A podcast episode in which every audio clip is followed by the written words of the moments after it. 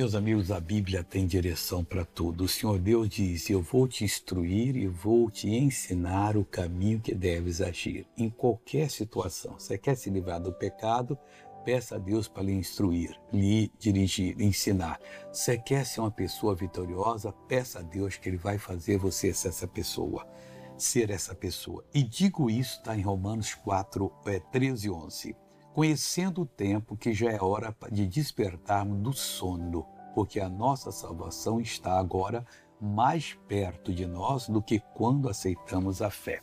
Meu irmãozinho, vivemos na hora de despertar, de acordar, de assumir o que é nosso, de tomar posse daquilo que nos pertence e sem sombra de dúvida eu quero você abençoado, eu quero você liberto, eu quero você cheio da graça divina. E Deus quer fazer algo na sua vida. Então desperte desse sono e pegue a palavra, que ela é dia, ela é revelação, ela é realidade. Vamos orar agora? Pai, despertando do sono, nós assumimos em Cristo Jesus o nosso lugar no teu reino.